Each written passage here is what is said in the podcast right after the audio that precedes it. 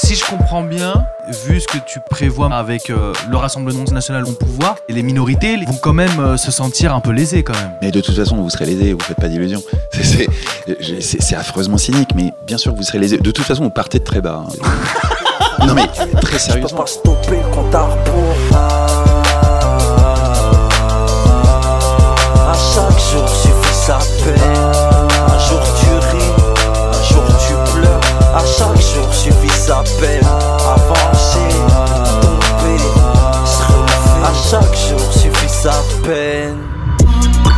Bienvenue chez Mutation, le podcast qui veut comprendre les évolutions du monde avec celles et ceux qui font bouger les lignes.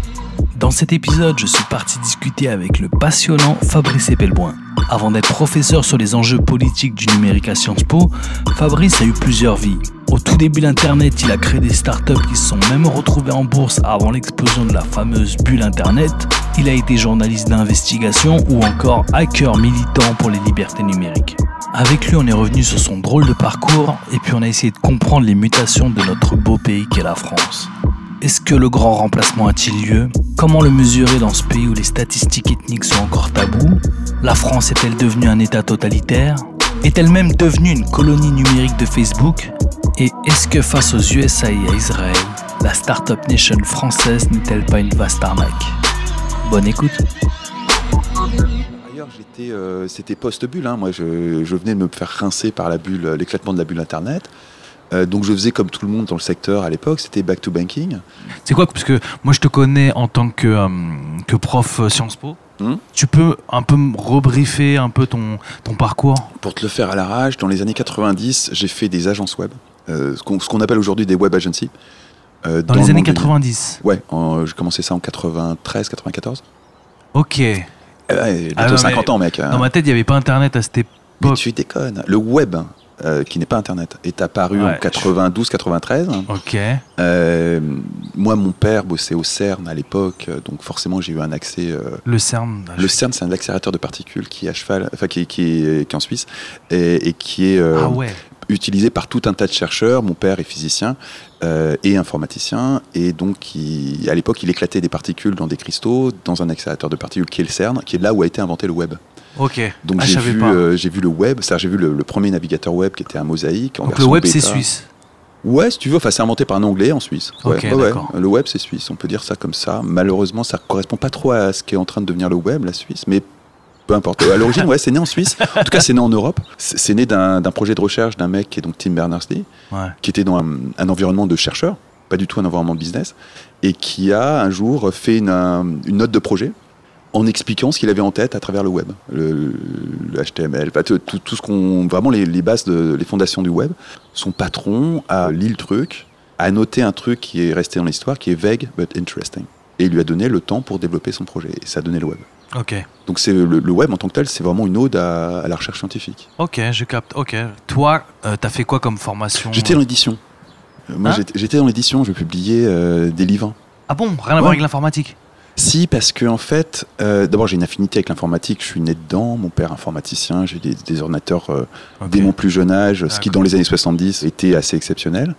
Et à l'époque, l'édition était en pleine, euh, on, dirait aujourd'hui transformation digitale, Euh, c'est-à-dire qu'on on passait d'un mode ciseau-colle euh, à l'ancienne au mode euh, qu'on connaît aujourd'hui, la, la- la PAO, les Macintosh et tout le bordel.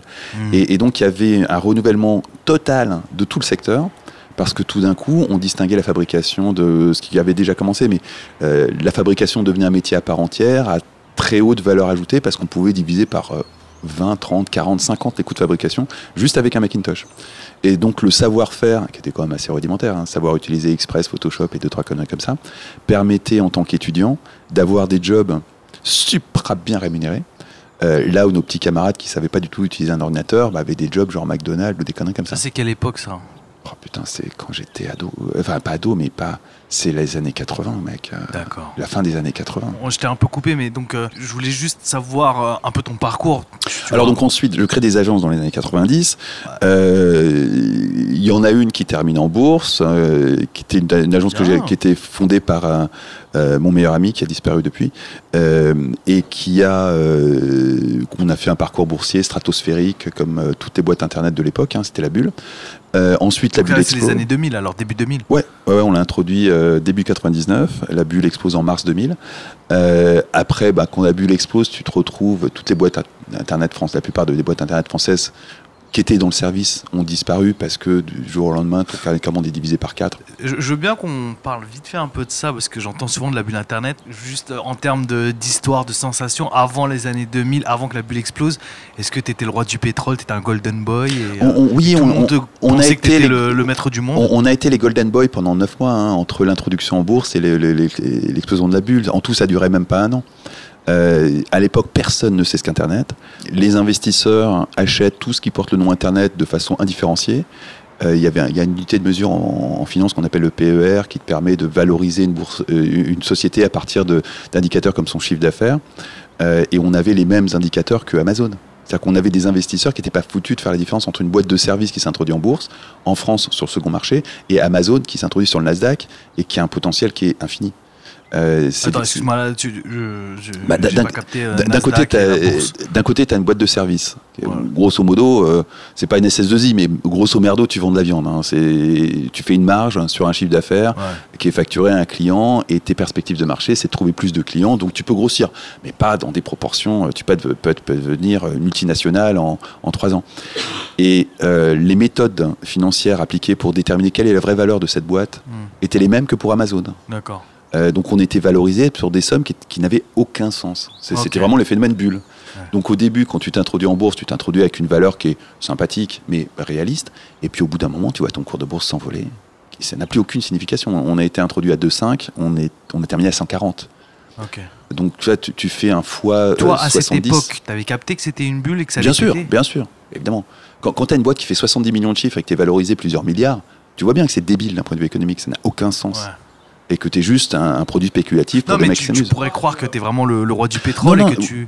c'est pas parce que non non il n'y a pas à moins d'être totalement débile hein, euh, tu vois bien qu'il n'y a aucun rapport entre les milliards euh, qui sont censés valoir ton entreprise et ses perspectives et la réalité de son économie qui est que c'est une PME sympathique qui marche bien hein, avec des centaines d'employés mais que ça vaut pas des milliards. Euh, c'est- des milliards à l'époque d'assaut étaient dans ces eaux là quoi. Ok, ok, ok. c'était n'importe quoi Ok, donc euh, tout le monde avait conscience quand les. les- non tout le monde tous les gens qui étaient euh, dans les boîtes Ouais, oui dans les boîtes. Non, c'est ça ma question. Tous les gens qui. Il y a personne qui s'est dit, oh là là, j'ai un génie, euh, tu vois. Hmm, oh, je te garantirais pas qu'il n'y a, pas quelques personnes qui ont pété un câble. Mais c'est- ce que je veux dire, c'est que, encore une fois, je parle avec mon background à moi. Il y a, je pense qu'il y a des rappeurs, ils ont signé, ils prennent des grosses avances, trucs. c'est pas pareil. hein. C'est pas pareil parce que quand tu es rappeur ou footballeur et que tout d'un coup, euh, finalement, qu'est-ce qui se passe quand tu es rappeur ou footballeur et que tu gagnes des sommes délirantes? Euh, tu mets un pied dans une industrie qui brasse des sommes délirantes Ouais. et tu as ta part du gâteau. Donc, euh, on peut discuter de est-ce que la part de gâteau de, euh, de Neymar est juste par rapport au gâteau. Bon, honnêtement, euh, vu la quantité faramineuse que représente le gâteau, pourquoi pas ça, Why not Ça peut se discuter. Euh, et- mais là, tu es en train d'introduire en bourse une activité économique. Donc tu es en train de la, la transférer sur une réalité de marché. Euh, Il y a des indicateurs qui font que tu ne peux pas imaginer demain qu'une entreprise dont la seule perspective de croissance est celle du marché, vu que tu, rends un service à un marché, donc tes perspectives de croissance du marché, même si le marché est florissant, ils sont donc, je sais pas, de 20% par an, et encore, pas pour longtemps. Et du coup, la valorisation de ta boîte ne peut pas être 5000 fois son chiffre d'affaires annuel. C'est- Ça n'a pas de sens. Et on n'était pas loin de ce genre de... val- non, on n'est quand même pas à 5000 fois, mais on était dans des valorisations qui étaient totalement folles et qui étaient les mêmes que appliquées à Amazon. Alors Amazon, oui, ça peut valoir, dans ces périodes en 99, ça pouvait valoir un démultiplicateur totalement fou de son chiffre d'affaires, parce que le potentiel était de devenir un, géant mondial. Nous, on n'avait jamais eu ce potentiel. Ok. Donc après la bulle explose, Après, la bulle c'est explose. la crise. Enfin, c'est la crise, tu as eu le temps de te mettre un peu d'argent de côté pour que tu aies un tapis d'amortisseur, qui n'est pas un drame. hein, mais euh, euh, après, tu dis, bah, euh, tu, tu te retrouves en France avec un discours généralisé qui est bah, Internet, c'est fini. C'est fini, ouais. C'est terminé. Là, je m'en rappelle. Ce qui, est- ce qui était quand même assez démoralisant quand c'était ta passion, machin, tout ça. Donc, euh, moi, j'ai pris un an où vraiment. Attends, attends, c'est intéressant. Quand, quand euh, après la bulle, on s'est dit ouais c'est du n'importe quoi, ça va jamais marcher. Mm. Toi à l'époque, tu, tu disais ça va pas marcher ou tu disais non mais les gars ils, Ah ils non, sont, non, ils sont mais- j'étais parfaitement conscient que de toute façon ça allait transformer le, le- le monde. T'avais- Donc conscience, je- j'étais conscient qu'on allait traverser un, dés- un- un hiver nucléaire et que et j'espérais que cet hiver nucléaire n'allait pas durer trop longtemps Et objectivement, il a duré six mois aux États-Unis, Ouais. au sens où il y a vraiment eu euh, plus personne voulait entendre parler d'Internet pendant six mois. Et après, ils se sont dit bon, quand même. Euh, et il a duré euh, quatre ans en France. Donc, comme on avait pris le, train en retard, T'avais quel âge? Bah, je suis né en 70, donc c'est rapide. Il avait 30 ans en T'avais 2000. 30 hein. ans. T'étais un- ouais, comme moi là maintenant. Voilà, ouais. Est-ce que à cette époque-là, t'étais déjà dans le délire hacking, euh, tout ça? Le, le délire hacking, pareil, je suis né dedans en fait. Euh, J'ai vraiment été élevé par un mec qui a. euh, Ah, ton père était un hacker. en, en fait, dans cette génération-là, euh, c'est-à-dire de, de mecs qui sont nés. euh, mon père est un baby boomer, il est né en 44. Ouais. Euh, c'est des gens qui ont découvert l'informatique parce qu'ils en avaient besoin pour leurs euh, travaux de recherche scientifique. Euh, en l'occurrence, c'est- des physiciens qui exploraient la matière. Euh, et qui ont commencé à utiliser des ordinateurs pour euh, euh, répondre à des problèmes mathématiques qui n'avaient pas d'autre solution que le euh, que l'ordinateur et qui ont commencé avec des, des ordinateurs qui fonctionnaient avec des fiches perforées. Euh, donc c'est euh, il n'y a pas de distinction entre des hackers et des informaticiens à cette époque-là. La, la- la- la réelle spécification du, du- du- du- modèle hacker, on peut la dater de, euh, des années 80, du MIT, euh, de Stallman. Euh, mais avant cette époque-là, de toute façon, un mec était dans l'informatique, il savait manier un fer à souder, il savait comment s'était fabriqué un processeur. Enfin, il y avait une vision 360 qui faisait que tout le monde était hacker quand on était dans l'informatique à l'époque. Et l'esprit euh, de euh, bricolage, bidouillage, contournement permanent des contraintes posées par l'outil, de toute façon, tu ne pouvais pas faire de l'informatique sans avoir cet état d'esprit, parce que le- le- les contraintes de l'outil étaient vraiment, euh, c'était autre chose qu'aujourd'hui. On a envoyé la, Apollo sur la Lune avec la, la puissance d'une calculatrice. Euh, donc forcément, ça demandait un certain état d'esprit pour suroptimiser les ressources, dont on n'a pas du tout besoin aujourd'hui, parce que les, les- les ordinateurs sont tellement puissants que tu n'as absolument pas besoin d'avoir un, ne serait-ce que la conscience de ce que va consommer en termes de puissance machine le programme que tu développes. C'est vrai que dans ma tête, hacker est peut-être une mauvaise définition, mais c'est le mec qui est sur Internet, tu vois. Pour moi, hacker, Mhm. c'était ça date de l'époque d'Internet, et c'était le gars qui arrive à, je sais pas moi, rentrer dans, euh, À péter dans un le service d'accès du Pentagone, tu vois. Alors oui, c'est ça aussi. Euh, D'une façon générale, un hacker, c'est quelqu'un qui contourne une contrainte euh, par des solutions qui sont créatives et intellectuelles. Et du coup, ça peut s'appliquer à plein de trucs. Euh, ça s'applique merveilleusement à la sécurité informatique, parce qu'il y a une contrainte qui est la ça, sécurité. Ouais. et contourner la sécurité informatique, c'est un métier aussi bien qu'une qu'une forme de criminalité. C'est-à-dire c'est un métier, si tu veux sécuriser un truc, tu es obligé d'avoir cet état d'esprit et de regarder où est-ce qu'il y a des machins que tu pourrais contourner pour les blinder. Hmm. Et c'est aussi une activité criminelle parce que si tu veux aller piller une banque ou le Pentagone ou ce que tu veux, bah, tu as exactement la même démarche. Euh, mais après, c'est une, démarche qui s'applique à n'importe quoi. Il y a un site génial qui s'appelle Ikea Hacking qui consiste à acheter des meubles Ikea et à partir des composants des meubles Ikea de reconstruire d'autres trucs qui n'ont rien à voir. Ouais, sûrement. Et c'est exactement ça. C'est c'est- c'est ce, ce- ce même état d'esprit, tu peux l'appliquer. Ce qui se passe avec Cambridge Analytica, avec euh, euh, les cellules riposte qui partent en couille des différents partis politiques, ouais, c'est c'est du hacking appliqué aux réseaux sociaux. Ok, ok. Euh, viens, on essaie de terminer brièvement ton, ton parcours, juste pour qu'on on voit un Alors, peu la picture, tu vois. bri- brièvement, euh, je me mets à c'est quand écrire. tu mets à, à devenir prof, par exemple Euh, c'est quelques années après m'être mis à écrire, sachant que mes premiers débuts en écriture journalistique euh, ont consisté à participer à, à la mise à mort de la loi Adopi. Euh, donc on fait beaucoup beaucoup de bruit, on était extrêmement visibles et on fait de moi euh, une ressource identifiée comme étant capable de faire un lien entre euh, pas tant le droit parce que je n'ai pas d'expertise pointue en droit, mais en tout cas la politique, la technologie, la société. Ouais. Euh, et que à, à l'époque j'ai écrit énormément de textes qui disaient attention si on fait ci il va se passer ça. Et que l'essentiel de ce que j'annonçais s'est passé. J'avais une vision assez noire de la façon dont ça pouvait se dérouler. Et manque de peau euh, c'est ce qui s'est passé. Alors, attends, euh, on est en quelle année là? Alors on est en, Depuis, je me en- en rappelle plus. 2008 de- de 2008 jusqu'à 2010 grosso Ouais. modo euh, je deviens euh, l'un des gros power blogueurs de la place de Paris euh, le genre qui est invité dans la- à manger des petits fours avec les ministres euh, et qui participe à- au désengage de la loi de Pi. Ok, donc t'intéressais le gouvernement déjà. Ah oui, oui, j'étais pote avec NKM déjà à cette époque. Euh, et euh, à partir de là, un mec à Sciences Po qui est Dominique Boulier, euh, à l'époque s'intéresse à aux cartographies de controverses, à la façon dont les controverses prennent forme euh, sur Internet et à la façon dont on peut mesurer le poids et l'influence de chaque acteur dans une controverse sur Internet. C'est le clou de ça, non? Non, non, c'est pas le clown. C'est- une, une méthode, une appréhension de, de la socio assez pratique qui consiste à aller euh, récupérer des données sur Internet pour essayer de cartographier un conflit d'opinion, une Ah. confrontation d'opinion. Et ils font ça s'appelle une cartographie de controverse. Ils, ils en font sur une myriade de sujets et au milieu des sujets arrive Adopi.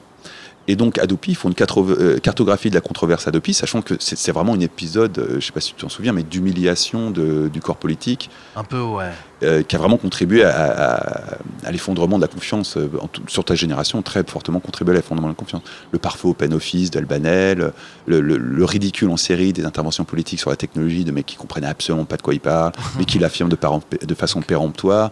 ça, ça J'ai vraiment contribué lourdement à ça. Ok. Du coup, Sciences Po me repère. Dominique euh, Boulier euh, fait, euh, fait, faire, je crois, par un groupe d'élèves, une analyse de controverse. et mon site sort en énorme dans l'analyse de controverse, beaucoup plus gros que le monde en termes de poids politique.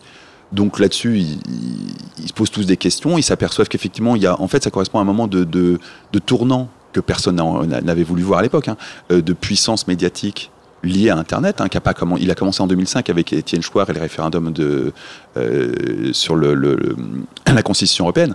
Euh, je vous rappelle que tous les médias étaient pour le, vote pour le oui et que seuls quelques obscurs blogs étaient pour le vote non et que c'est les blogs qui ont gagné. Donc dès 2005, il y avait des signes de cet effondrement de la crédibilité et de l'influence des médias au profit de trucs sur Internet, qui à l'époque étaient les blogs.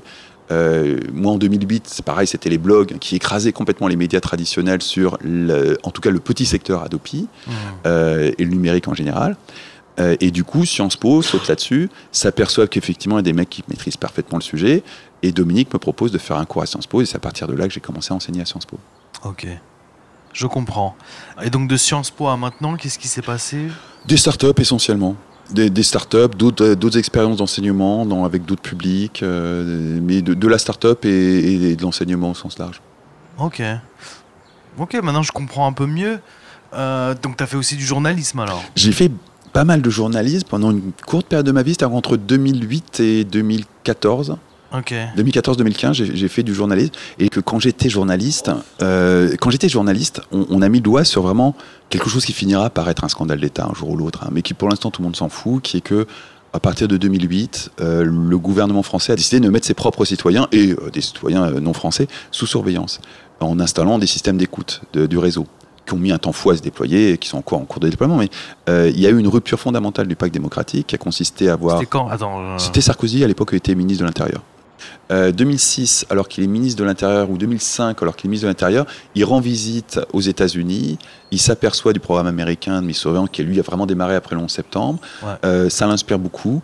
Et il met en place, on ne sait pas encore très très bien la chronologie, on le découvrira au fur et à mesure que le, euh, certaines pièces du puzzle de Sarkozy seront levées, mais très clairement, le financement libyen, l'affaire Takedine, est totalement lié à le déclenchement de tout un appareil industriel qui consiste à équiper nos amis dictateurs de systèmes de surveillance de masse et à s'équiper nous-mêmes, en partie sur le dos de nos amis dictateurs, de systèmes de surveillance de nos propres citoyens.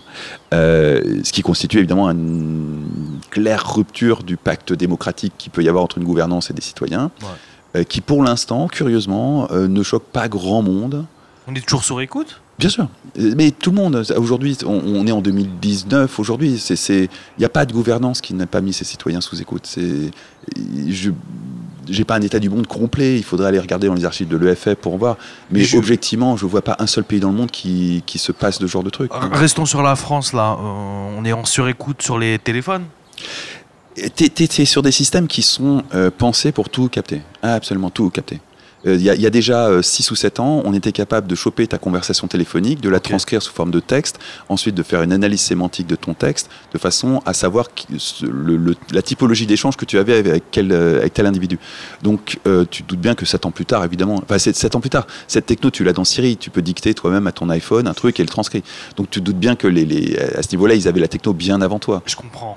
Donc on peut tout capter. À quel point est-ce qu'on capte tout? Honnêtement, on n'a pas de réponse précise mais on, a mis en place des dispositifs qui permettent à terme de tout capter. Est-ce qu'on est arrivé à ce terme? J'en sais objectivement rien. Mais on, est dans un, déploiement de ce, genre de système d'écoute dont l'objectif c'est qu'à terme on capte absolument tout. Ok. Moi j'ai capté, enfin d'après moi ce, que ce qui te définit le mieux c'est euh, mec qui, qui capte le monde pour essayer de de voir et d'alerter. Bon, peut-être pas le mot. disons que j'ai une lecture euh, assez fine de l'impact des technologies sur le monde et que euh, en 40, non, je fais, je fais, ça on va dire depuis 30 ans et que en 30 ans, le poids des technologies sur le monde est devenu considérable. Donc il y a 30 ans, c'était à la marge. Il y, a, il y a 30 ans, le poids des technologies, c'était Waouh, regarde la musique, tout d'un coup, c'est incroyable. Il y a une production musicale, une barrière à l'entrée qui s'est effondrée, on a une richesse dans la production musicale. Aujourd'hui, c'est waouh, regarde la démocratie. Mais finalement, c'est le même, euh, c'est- une continuité. Euh, donc dans ce cas-là, moi je voudrais savoir, euh, j'élargis un peu le truc, après tu vois où tu veux aller, mais ça donne quoi dans le futur alors le, le Ah, c'est noir. hein. noir Ah Bon, ouais. j'ai bien compris. Bah, tu me euh, connais depuis 5 ans, j'ai toujours été noir sur la, la description du futur. ouais, mais et... bon, au final, on... Non mais on s'en sort. Mais euh, le droit de manifester est euh, très significativement réduit en France. La violence policière euh, en est à un stade où on est dénoncé aussi bien par le Parlement européen que l'ONU que Amnesty International. C'est pas rien quand même. Enfin moi qui bosse pour Amnesty depuis euh, très longtemps. Enfin j'ai toujours bossé pour des ONG comme ça. Je m'attendais pas à ce qu'on on, on soit bâché par Amnesty euh, aussi rapidement et surtout sous, sous un gouvernement malgré tout progressiste, enfin en tout cas qui s'affiche comme tel. Euh, Amnesty quoi, merde, et l'ONU, c'est pas rien.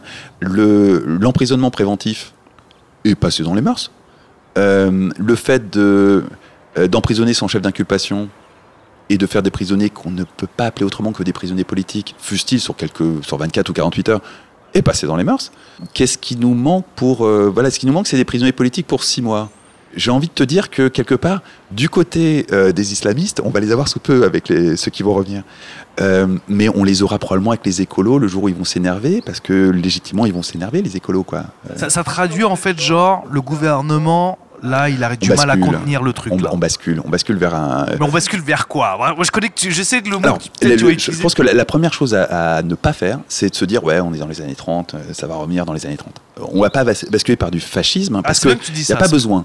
Il n'y a absolument pas besoin d'un gouvernement fasciste. Le, le fait qu'on ait euh, la surveillance et la conscience de la surveillance euh, va euh, éliminer une très large part du besoin en fascisme et en violence.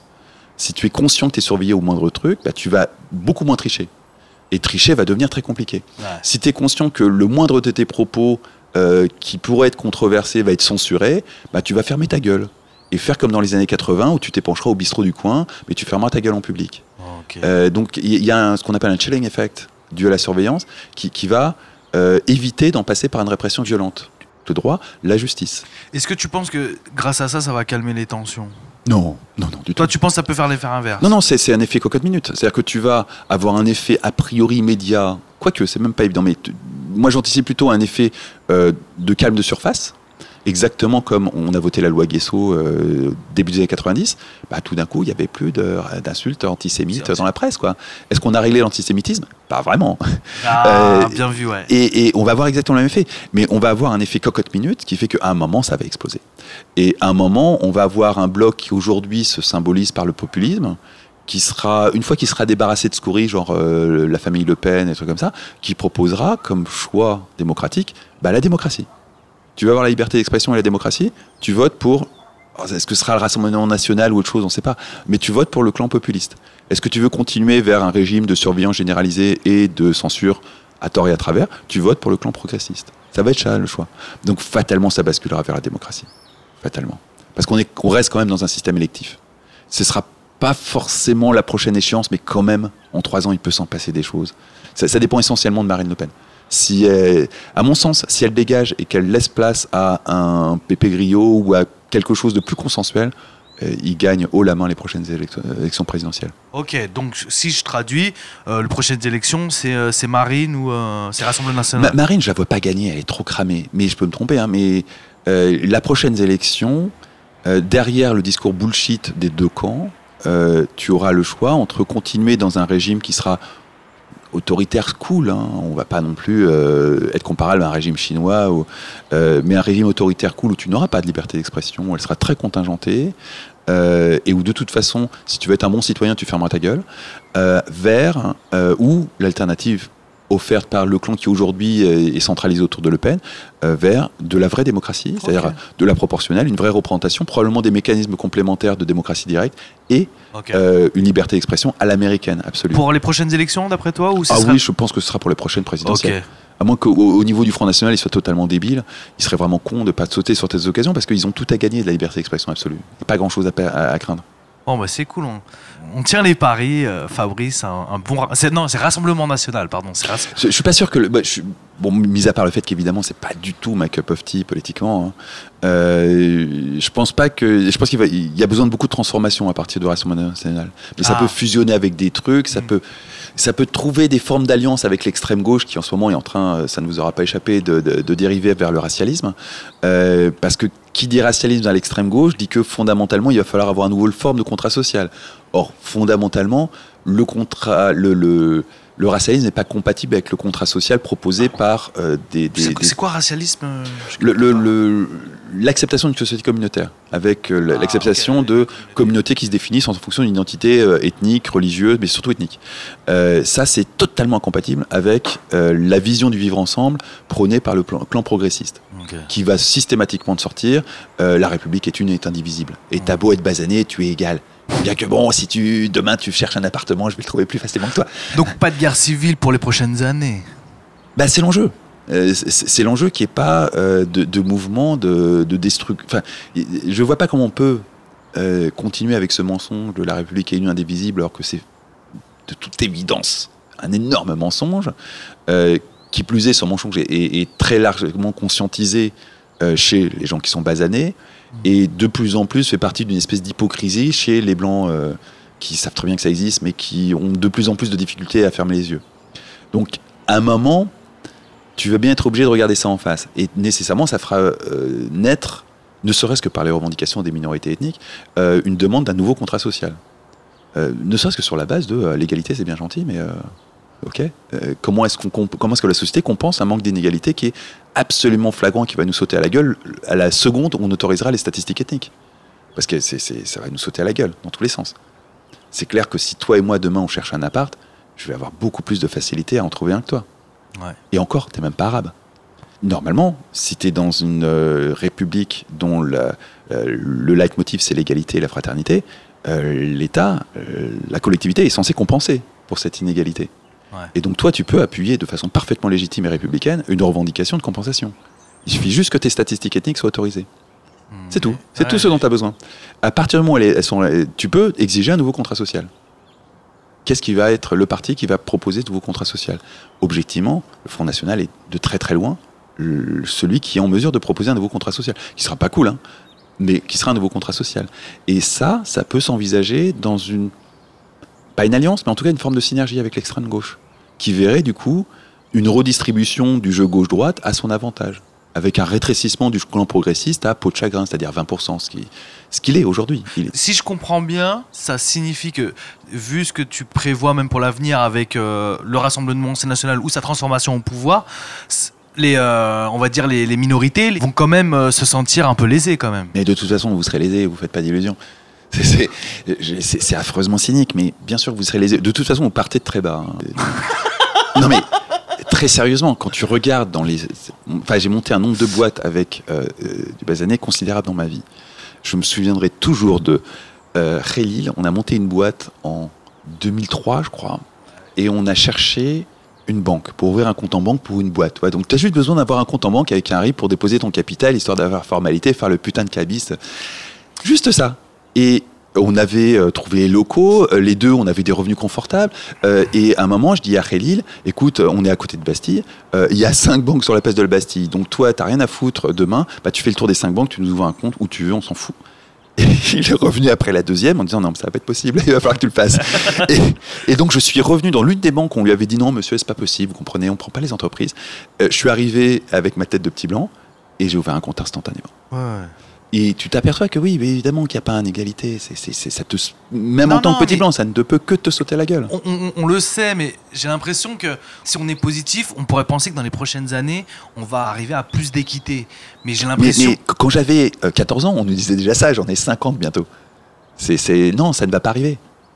Non, non, ça va pas arriver. Je suis même pas très optimiste hein, sur la perspective que, que ça arrive dans les décennies qui viennent.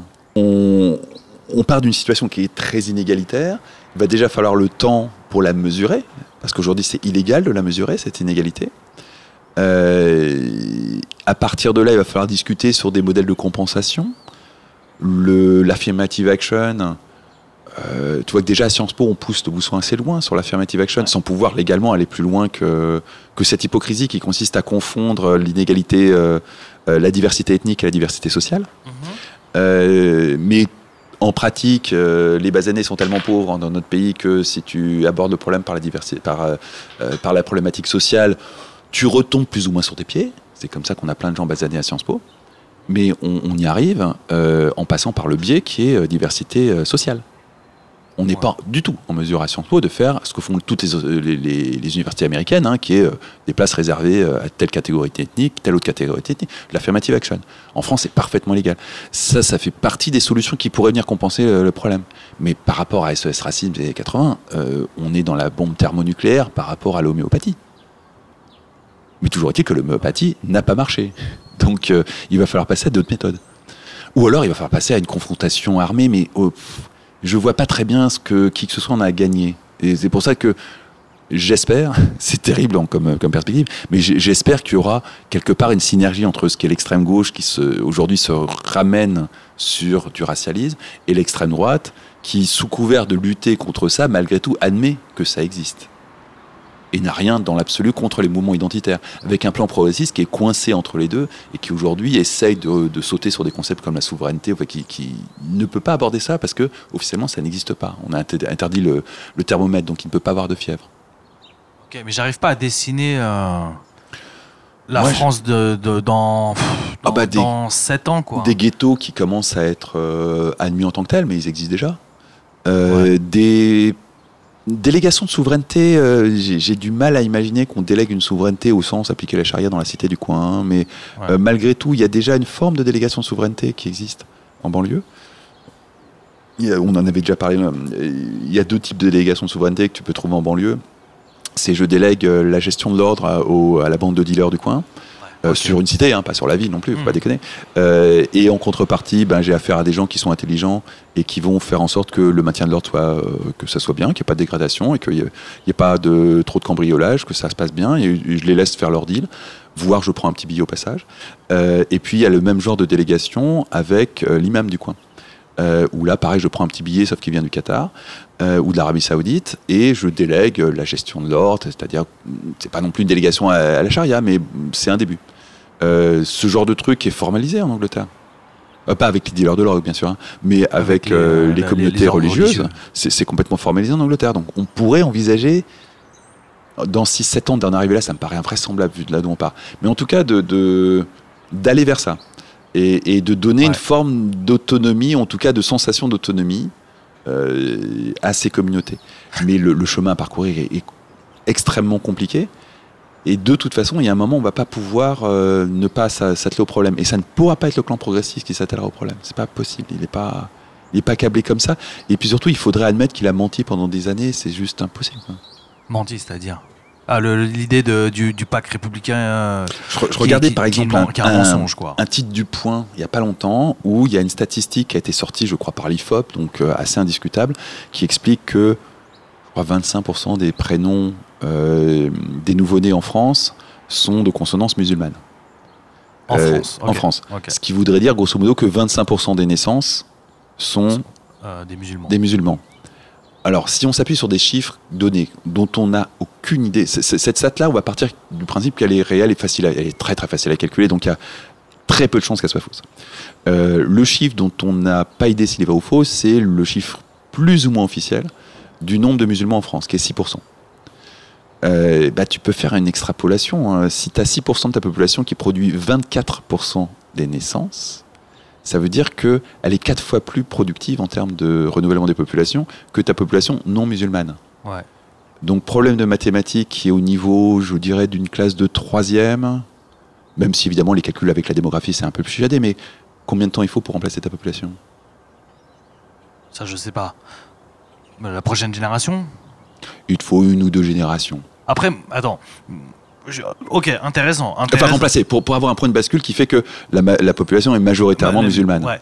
Euh, en fait, les 6%, on en est. Pas On n'en sait rien. Ça se trouve, ils sont 10, 12. Ça se, trouve, ça se trouve, ils sont 24 Ouais. et euh, ils représentent 24% des naissances et leur taux de fécondité est rigoureusement le même. Même. que- on n'en sait rien. Et il se peut qu'il y ait aussi un basculement du taux de fécondité à la prochaine génération, tu vois. Hmm. Ils viennent pas de débarquer. hein. Ça, c'est beaucoup moins crédible. Et ça, c'est lié non pas à leurs conditions de musulmans, c'est plutôt lié aux conditions sociales. Il y a une corrélation directe entre le niveau de vie et le taux de fertilité des femmes. C'est vraiment. Il suffit de voir la Tunisie où le niveau de vie est plutôt élevé et euh, le niveau d'éducation est, est plutôt élevé. Euh, le taux de fertilité des femmes est inférieur à 2. Ah, c'est c'est 1,8 de mémoire ou 1,89, je sais plus. Bon, enfin, c'est quelque chose de- d'occidental comme taux de fécondité. Euh, alors que bon, c'est la Tunisie, euh, c'est les Arabes, ils sont musulmans. Euh, clairement, c'est corrélé à un niveau social. Qu'il y ait une dimension culturelle, c'est indiscutable, mais euh, rien que la condition sociale, elle va pas se rétablir en une génération. Hein, on va pas se mentir. C'est pas euh, dans une génération avec l'ascenseur social français qui est totalement en panne que tout d'un coup euh, les pauvres d'hier vont devenir les riches de demain. Ouais, mais ça voudrait- dans ta théorie, c'est-à-dire que prenons un, un exemple euh, concret, enfin même si ça reste une généralité, genre une famille euh, immigrée qui, arri- qui arrivait dans les années 60 euh, d'Afrique. Voilà, qui donc aujourd'hui sont une famille française. Voilà, elle a- a- a- cette famille, la, la, famille a fait 8, enfants. Par contre, ces enfants-là, nés en France ou, ou fraîchement arrivés tôt, tu crois qu'ils vont faire 8 Alors, on, enfants on- on va vraiment raisonner sur des masses parce que les statistiques, tu peux pas passer des statistiques au cas individuel. Ouais. C'est vraiment là où tu te prends les pieds dans, la- Ok, dans- dans la d'accord. statistique. C'est c'est un outil mathématique qui est euh, un peu pervers. Il y a des gens qui aiment bien ça. hein. Moi, c'est pas mon truc. Ce- Partons du principe qu'il y a 6% de musulmans et qu'il y a 24% des nouveau-nés qui sont, qui sont musulmans. Euh, si c'est le cas, le taux de fécondité des musulmans est 4 fois supérieur. Euh, et dans quel cas, et encore, c'est, encore une fois, les calculs démographiques sont plus chiadés que ça, hein. Ça. Là, je te fais des calculs de troisième.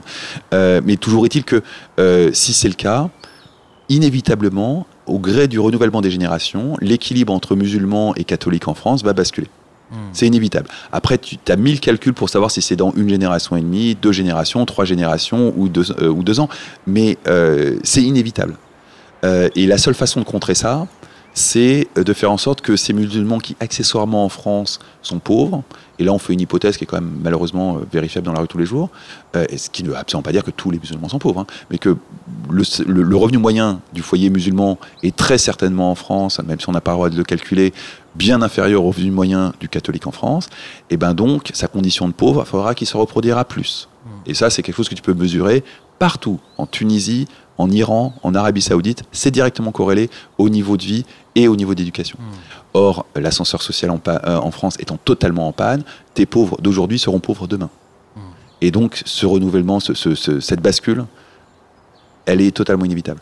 Le problème, c'est que toute cette grande théorie de la bascule, euh, c'est la théorie du grand remplacement, et que la seule différence entre une évolution démographique qui est liée à des conditions sociales et ethniques euh, posées dans un pays aujourd'hui, c'est que la théorie du grand remplacement s'imagine que dans les années 70, il y avait euh, un comité de gens qui secrètement ont euh, planifié le grand remplacement des populations européennes. Là, euh, non, on est sur les conséquences d'une immigration de masse décidée dans les années 70 pour faire tourner les usines, pas pour remplacer les populations. Et il se trouve qu'on a importé des gens qui étaient pauvres et pas éduqués, donc qui se reproduisaient beaucoup plus que des gens riches, blancs et bien éduqués. C'est tout con. Euh, mais la résonance que ça peut avoir avec cette théorie du grand remplacement, surtout qu'on nous a caché tous les chiffres, fait que bah, c'est naturel, j'ai envie de dire, le complotisme du grand remplacement. Parce qu'on cache des choses et on voit bien à travers les diverses mesures qu'il se passe des choses et qu'on nous cache les choses qui se passent. Donc, on peut tout c'est à quoi fait. les diverses mesures qui, qui- qui- qui- Bah, typiquement, euh, 6% de musulmans en France, ça c'est la mesure officielle du. euh, c'est quoi le truc de Babinet? L'Institut Montaigne, qui est fait par des gens qui ne sont pas soupçonnables de vouloir foutre. oh, Mais en tout cas, c'est un chiffre qui n'est pas trop contesté, 6%, sur lequel on peut s'appuyer. Et 24% ou 25% de prénoms musulmans, c'est difficilement contestable. Et les cas borderline, c'est-à-dire grosso modo de euh, Jean Martin et euh, Paulette Dupont qui se marient et euh, qui décident d'appeler leur enfant Nordine Dupont, Non, non, non, sont assez faibles. hein. Excuse-moi, j'ai cru comprendre quand tu disais qu'il y a des mesures pour essayer de cacher ces- ce genre Oui, d'infos. la, la- la- la publication de statistiques ethniques est interdite en France. Ouais. Tu penses que non mais tu penses que c'est que les, euh, le- les, les gens haut placés cachent ces sti- statistiques pour pas qu'on montre euh, Bah, bien sûr. cette oui. idée tu, de- tu ah crois, ouais. Attends, tu crois sincèrement que au plus haut niveau de l'État, on n'est pas à, aucun moment les décideurs au plus haut niveau de l'État n'ont besoin d'avoir ces chiffres. Ouais non. c'est- C'est évident qu'ils ont Ouais. besoin d'avoir ces chiffres. Par ailleurs, avec de la big data, ça s'obtient en, en claquant des doigts. Une corrélation sur les noms. Tu as des erreurs statistiques, hein, mais à la marge. Donc si tu veux avoir les grands volumes, c'est très facile. Hmm. Si tu veux avoir les volumes en prison, tu comptes les repas cachers, les, les repas euh, halal. Hmm, Et tu as, ton t'as ton nombre de musulmans. Ah ouais. Évidemment, borderline, tu vas tomber sur trois musulmans qui euh, ne croient pas du tout en Dieu et qui bouffent du porc. Mais c'est borderline. Je me dis, en termes de data, les acteurs du numérique. Les eux, acteurs du numérique les ont, oui, bien sûr. on- on les Face- ont, euh, Facebook les a, bien sûr. Ouais, voilà, Facebook, Ouais, ouais. Ils, ont, ils ont les meilleures capacités. Facebook et vraisemblablement Google les a. C'est- assez facile de caractériser un musulman, un juif, un athée ou autre chose à travers Ses ses- sa consultation de site ou ses consultations. Donc tu peux partir du principe que Google et Facebook les ont, bien sûr. Ouais. Et l'État, bien sûr, les a. Le truc, c'est que c'est interdit à la population. Donc forcément, si tu interdis la publication de données, qui sont par ailleurs librement publiées dans plein d'autres pays, hein, aux États-Unis c'est totalement public, ce genre de choses, bah tu crées euh, tout un tas de théories complotistes qui sont mais pourquoi est-ce qu'ils nous interdisent ça? Et la question reste entière. Pourquoi est-ce qu'ils interdisent ça? Parce qu'ils flippent alors, d'après toi? Alors d'après moi, parce que euh, on a vraiment construit euh, le régime qui, qui est en train de mourir sous nos yeux sur cette logique de république est une et indivisible et tout le monde il est égal. On l'a construit bien avant que les problèmes d'égalité se posent entre des, des différences beaucoup trop marquées.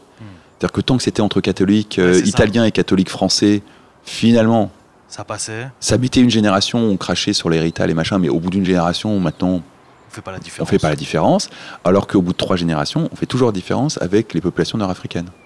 Donc on s'est pris un os à ce niveau-là, et on a voulu foutre la poussière sous le tapis. C'est-à-dire un grand jeu politique classique qui est repoussé à plus tard. Comme la réforme des retraites au final. hein. On repousse le problème à plus tard. Et de façon à ce que euh, le Front National notamment ne puisse pas s'emparer réellement du sujet, qu'on puisse continuer à dire c'est des complotistes, ce qu'ils racontent c'est du pipeau, on a interdit la publication des... De même qu'on a interdit la publication de quoi que ce soit d'antisémite ou la plupart des choses racistes, de façon à régler le problème du racisme. On n'a rien réglé du tout. On l'a censuré, c'est pas pareil. Ça procède du même ordre. Et il y a un moment où on ne pourra plus euh, censurer ce genre de choses. Ça sera absolument plus jouable. Et surtout, ça, va devenir un enjeu de liberté d'expression, quoi. C'est-à-dire qu'on va se retrouver comme des cons, avoir un clan populiste qui nous dit mais on a le droit d'avoir accès à l'information. Euh, l'information devrait être publique.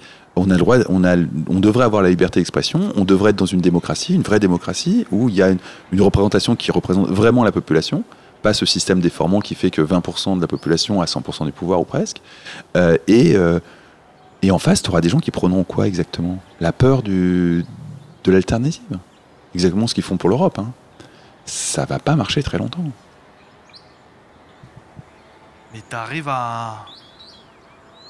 Ok, parce que là, on a parlé des, des prédictions sur les prochaines élections, mais t'arrives à voir l'état de la, de la France dans, allez, dans 20 ans, dans 10 ans, 15 ans? De- 10 ans dans 20 ans, j'ai un angle mort qui est l'écologie. C'est pas mon domaine. euh, et euh, de toute évidence, dans 20 ans, ça sera la clé de lecture ultime.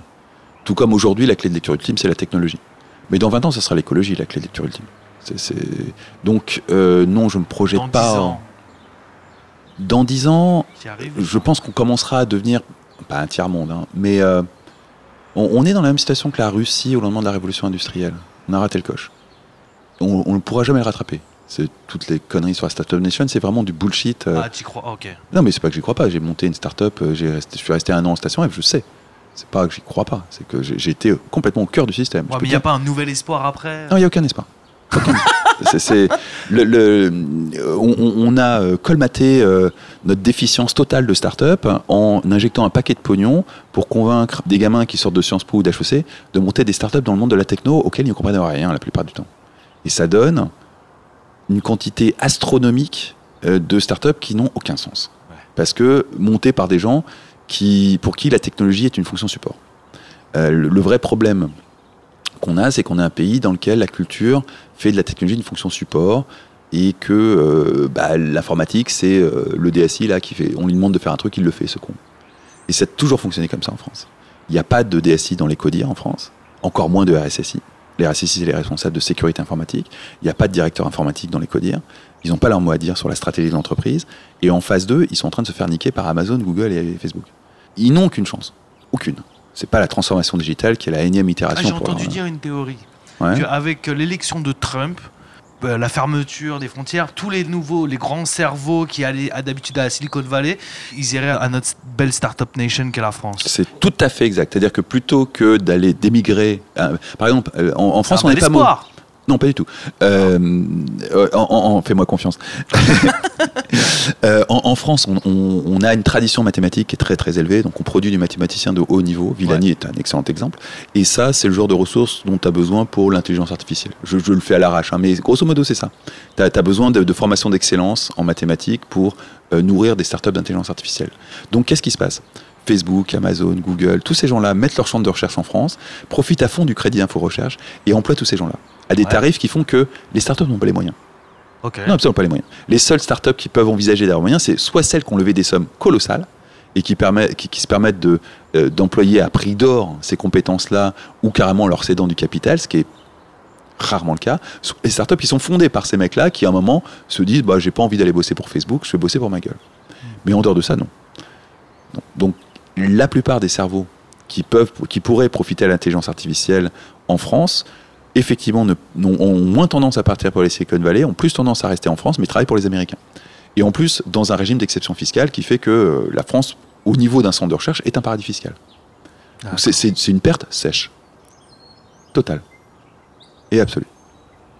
Et un Mais- échec mais- cuisant. euh, vu parce qu'il y a un espèce de climat favorable fiscal, ça peut pas faire créer des, des, des belles startups, voire des belles licornes françaises. Pour l'instant, pas vraiment. Euh, et pour l'instant, on a euh, Tintin chez les, chez les soviets. Quoi. Non, non, je crois pas. euh, on, on va à la marge produire quelques trucs, mais absolument pas le quart du début de la moitié de, qui, permettrait de compenser ce retard colossal Oui, qu'on a depuis 30, de, 25 ans. On a 25 ans de retard sur les technos. Le, le, le, le boom de la start-up, tel que on, on le fait croire en France, et qui n'est pas un vrai boom de la start-up, vu qu'encore une fois, il y aura un boom de la start-up le jour où des ingénieurs seront tous des chefs d'entreprise. Le jour où, quand tu prendras tous les fondateurs de euh, Station F, tu auras 95% de profil ingénieur. Là, tu pourras dire, ah ouais, là, il se passe un truc. Pour l'instant, tu as 95% de profil de type HEC Sciences Po. Euh, C'est-à-dire des- gens qui n'ont pas de culture technique. Et des gens pour qui la technique, encore une fois, est une fonction support, au support, ouais. pas une fonction transformative. Alors qu'un ingénieur ou un hacker, ça va appréhender la technologie comme une fonction transformative. Et ça va partir de la technologie pour transformer le monde. Là, tu vas avoir un HEC qui va partir du monde et qui va utiliser la technologie pour transformer un truc, pour Ah, faire du pognon. Je me rends compte, tu sais, je traînais un peu à The Family, c'est vrai que tout leur profil, des, des, des créa- c'était que des mecs d'école de commerce. quoi. Ouais, ouais. Donc ça peut pas donner la Silicon Valley, ça peut pas donner, Non, euh, ça, ça peut pas donner. Tel Aviv. Ou Tel Aviv, c'est c'est pire, c'est caricatural par rapport à la station de Silicon Valley. C'est-à-dire que tu as, une école hein, qui s'appelle le Techion, qui est au-dessus du MIT en termes de niveau. Donc c'est vraiment la meilleure école d'ingénieurs de la planète. Euh, et tu as tout un écosystème qui ne vit que par ça. Uniquement par ça. Euh, donc, euh, et qui a en plus des écoles comme aux États-Unis où finalement on apprend à faire du business à des gens qui ont un profil technique. Donc ils, sont autonomes. Euh, on pourra jamais faire ça. Jamais, jamais. C'est notre système éducatif qui nous permet de pas faire ça. Et c'est ce système éducatif où le monde français est géré par du Sciences Po HEC qui fait qu'on a raté la révolution numérique. Et elle est ratée, elle est derrière nous, hein, elle n'est pas devant nous. C'est pas, un truc qu'on peut rattraper. On l'a raté. On est comme la Russie en 1910. En espérant qu'on n'ait pas une guerre mondiale qui nous arrive dans 4 ans. Mais on est vraiment dans la même situation que la Russie, qui était une grande puissance agricole et qui n'a pas su prendre le chemin de la révolution industrielle et qui s'est retrouvée totalement dépassée dans le monde du tout début du XXe siècle. Et comme tu le sais, ça s'est mal passé par la suite. Donc no- notre situation, c'est ça, pour les 10-20 ans qui viennent. Modulo le fait que comme on ne va pas avoir une période de croissance de 100 ans devant nous, vu que les ressources écologiques ne permettent pas d'envisager cette perspective, il va se passer tout un tas d'autres problèmes qui vont faire que la technologie va prendre un rôle tout à fait euh, autre que celle d'accélérateur de croissance aujourd'hui ou de création de richesse. Euh, il suffit d'aller voir en Afrique pour voir déjà les typologies de rôles que pourrait re- remplir la, la techno, euh, que ce soit sur le plan de la reconstruction du social, la reconstruction du commerce. On, on voit des embryons hein, quand tu regardes la ruche qui dit oui. Tu as une, euh, une reconstruction de ta relation à l'alimentation Mm. en lien direct avec un producteur, que ce soit un, un paysan ou un éleveur, euh, qui se redéfinit avec les technologies. Le jour où il n'y a plus de ressources agricoles suffisantes pour nourrir tout le monde, t'imagines bien que les technologies vont devenir l'alpha et l'oméga pour avoir accès à la nourriture. Et qu'il y en aura vraisemblablement pas de pour tout le monde. Euh, donc la technologie aura toujours un rôle central, mais j'ai un mauvais prisme de lecture pour tout ce qui est de la partie écologie. Hmm. Donc, à 2000, dans 20 ans, je ne me risque pas. Dans 10 ans, euh, ça va, bon, on sera dans des, des régimes qu'avec le recul aujourd'hui, on qualifierait de dictature. Ouais. C'est clair. Et partout dans le monde occidental, il y aura peut-être quelques survivants démocratiques, mais partout dans le monde occidental, on sera là-dedans. Et mais j'ai aucune illusion sur le fait que si on bascule sur Marine Le Pen, quel que soit, ou sur le plan populiste, on va dire, euh, quelles que soient les promesses de démocratie, ça change quoi que ce soit. On va tous vers un modèle chinois. Il y a, une raréfaction des ressources, notamment en termes de services publics, hein. mais à terme, en termes de capacité à se déplacer, vu que c'est très consommateur euh, d'énergie, en capacité à euh, avoir accès à la finance, avoir accès à l'alimentation, avoir accès à l'eau, avoir accès à plein, plein, plein, plein, plein de trucs, qui fait que ça va se régler exactement à la chinoise. Ça sera les plus méritants au regard d'un État centralisé qui évidemment s'appuiera sur la surveillance, qui auront accès à ça. Mais ça passera par le privé en, dans nos, alors qu'en Chine, c'est intégré, c'est l'État qui décide. Ouais. En France, honnêtement, dans moins de 5 ans, ton credit rating, c'est Facebook qui te le donnera. Et donc ta capacité à avoir accès à, à- à l'emprunt sera déterminée par Facebook. Ils ont déjà déposé les brevets pour faire ça. hein. Ils ont les brevets. Euh, ils ont le brevet qui permet de donner un credit score sur ton profil Facebook. Sont capables de donner toute ta sexualité, ton orientation politique. Donc ils, ils savent très bien si tu vas rembourser ton emprunt ou pas. Mais ça, ça, ça en dit long. Ça, c'est- enfin, C'est la même chose qu'en Chine, simplement c'est ouais, plus long. que- non, et c'est euh, un partenariat public-privé. la différence, c'est que les, les techs chinoises et le, le parti chinois bossent ensemble. Tout à fait. C'est Facebook bosse pas avec le gouvernement euh, français. Si, ils sont en train de bosser pour une loi contre la haine. C'est-à-dire que le gouvernement français est en train de bosser avec Facebook, ou Facebook est en train de bosser avec le gouvernement français, pour que le gouvernement français puisse déléguer quelque chose qui s'appelle la justice à Facebook. Ok, d'accord. Normalement, si demain tu écris, si par exemple on, on balance des, des injures antisémites dans ce podcast et que tu le mets en ligne, Ouais. euh, on est tous les deux, toi en tant qu'éditeur et moi en tant qu'auteur, passibles de, de- de problèmes face à la justice. Et donc on, on aura, si quelqu'un dépose plainte, et ce sera vraisemblablement le cas, des problèmes avec la loi, toi et moi. À différence de toi en tant qu'éditeur et moi en tant qu'ayant euh, professé euh, des horreurs antisémites. Donc le résultat, c'est que moi je m'en sortirai très bien parce que je suis juif, mais toi, tu risques, toi, tu risques d'être dans la merde. Ok. Euh, Merde. et, et- mais blague à part, on passera quand même devant un juge. C'est-à-dire qu'on aura un droit à la défense, on pourra faire appel à un avocat, et on sera face à la- une justice qui est censée être plus ou moins indépendante. Non, mais ma réflexion, c'est de voir comment une technologie américaine prend de plus en plus part Bah voilà, à, la, à la euh, gouvernance. la- la- les Chinois, c'est euh, Voilà, le truc en les, interne. les- les Chinois, euh, la justice, quand elle va s'appliquer sur Huawei, sur, sur euh, QQ, euh, ben c'est toujours la justice du gouvernement chinois. Moi, c'est voilà, Elle n'est pas indépendante, ça mais c'est la justice du gouvernement chinois. Qui m'int- Là, c'est la justice de Facebook. Ouais. Sur des modalités qui sont propres à la France. C'est-à-dire que euh, typiquement Facebook va censurer un propos raciste en France, mais ne le censurera pas aux États-Unis et ne le censurera Mhm. pas en Tunisie, par exemple. Euh, mais euh, c'est Facebook qui, qui fait office de juge. Ça, je trouve ça vraiment symboliquement, je trouve ça. Ah bah, c'est la, fin de la démocratie. Tu, tu- tu es en train de privatiser la fonction justice. Ouais, ouais, ouais. Mais On- en on- plus que ce soit euh, un géant américain. Ouais, fin de la souveraineté, la fin de la... Ouais, c'est terrifiant. Et en plus, c'est un acteur central pour ta surveillance. Donc, c'est un acteur central pour tes renseignements, mais demain pour tout un tas de procédures de justice. Donc, c'est vraiment une privatisation d'un d'un des piliers, le début de la privatisation d'un des piliers de la démocratie qui est la justice. Alors Fabrice, parce qu'à un moment, il faut qu'on termine, et moi j'essaie de terminer sur une note positive, tu vois. Ah, ça va être chaud. Non, il n'y en a pas alors. Le- Euh. quel est le conseil euh, qu'il faut donner à un, un, tiens, un mec comme moi Si, si, si vous êtes dans cette situation désespérée et que vous vous intéressez aux technologies, euh, mon conseil du jour, c'est de vous intéresser aux cryptos. À la crypto-économie et de ne pas vous laisser aveugler par le bitcoin. On en a rien à foutre du bitcoin, c'est pas le problème. Même si ça peut être un, un pied d'entrée, une porte d'entrée dans, dans tout ce bordel, ce qui est intéressant, c'est la capacité d'une technologie à euh, proposer une alternative à l'économie telle qu'elle est là. Et si vous n'êtes pas convaincu qu'il y a un potentiel gigantesque, dites-vous que c'est le pivot actuel de Facebook. Facebook aujourd'hui est en train d'unifier ses systèmes de messagerie. Il y a deux raisons derrière ça. La première, c'est de ne pas être euh, potentiellement détruit par une loi antitrust, anti-monopole. C'est-à-dire qu'il n'y aura plus rien à découper une fois qu'ils auront unifié leur messagerie. Donc on ne pourra pas découper euh, Facebook en appartement comme on a découpé Bells en Baby Bells euh, pour lutter contre le monopole de Facebook.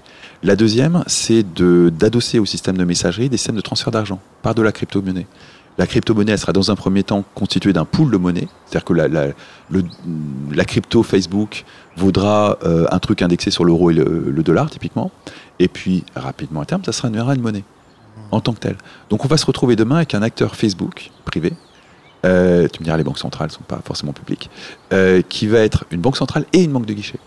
Pour une quantité de population qui dépasse entendement, parce que le, le transfert d'argent entre population de diaspora et population locale est colossal. Ça représente des dizaines et demain des centaines de milliards de- d'euros qui ont totalement euh, été transformés par la messagerie. On- enfin, j'imagine que je prêche des convertis, hein, mais euh, il y a une génération, tu économisais comme un porc en travaillant en Occident, et au bout d'un moment, tu envoyais un gros chèque au bled. Aujourd'hui, tu envoies par unité de 10 euros au bled, avec des systèmes de messagerie, et grosso modo, tu t'intègres dans ta vie sociale et tu deviens le centre du monde de ta vie sociale au bled en injectant des petites sommes d'argent très régulièrement. Machin a besoin de nouvelles paires de chaussures, je t'envoie 10 euros, tiens, tu montes les chaussures, et tu contrôles finalement le flux d'argent que tu déverses, alors qu'auparavant tu faisais un chèque et puis tu priais pour qu'en face il n'y ait pas un abruti qui joue tout l'auto. Euh, la, messagerie instantanée et le- le- leur usage, et les réseaux sociaux, euh, et leur usage entre la population diaspora et la population qui est restée au bled est colossal. Et donc le modèle économique de Facebook, c'est de devenir la banque centrale de tout ce petit monde-là. Fascinant. C'est-à-dire que ça va devenir quelque chose de plus important que le franc CFA.